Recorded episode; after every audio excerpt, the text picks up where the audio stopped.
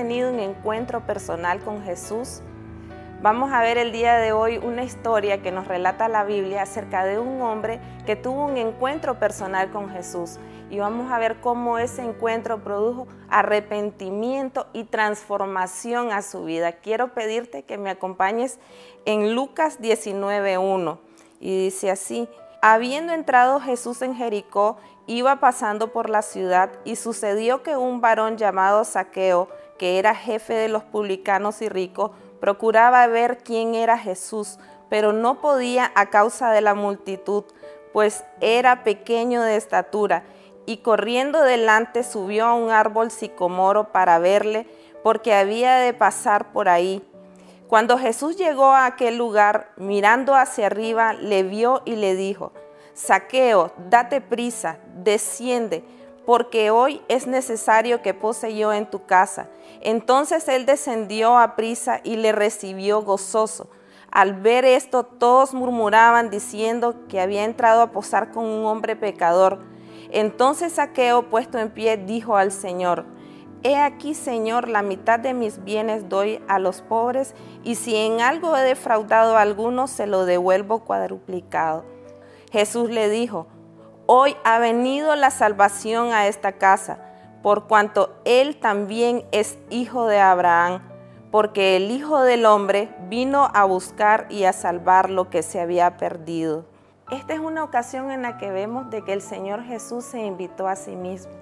Y Saqueo pudo tomar dos posiciones, una de, de recibirlo en su casa o de no quererlo recibir porque no le conocía pero dice la palabra que Él lo recibió y lo recibió gozoso. Y es porque cuando viene Jesús a nuestra vida, el gozo toma lugar, la paz toma lugar en nuestra vida. Y Él le dice estas palabras, la salvación ha llegado a tu casa. Su palabra dice que si nosotros creemos en el Señor Jesús, nosotros y nuestra casa van a tener salvación. Y vemos cómo esta llegada de Jesús a la casa de saqueo produce un arrepentimiento genuino en él. Y en el verso 8 le dice, entonces saqueo, puesto en pie, dijo al Señor, He aquí, Señor, la mitad de mis bienes doy a los pobres, y si en algo he defraudado a alguno, se lo devuelvo cuadruplicado. En el caso de saqueo, Jesús lo hizo de una manera personal. Pero hoy el Señor usa personas como tú y como yo para hablar de su reino.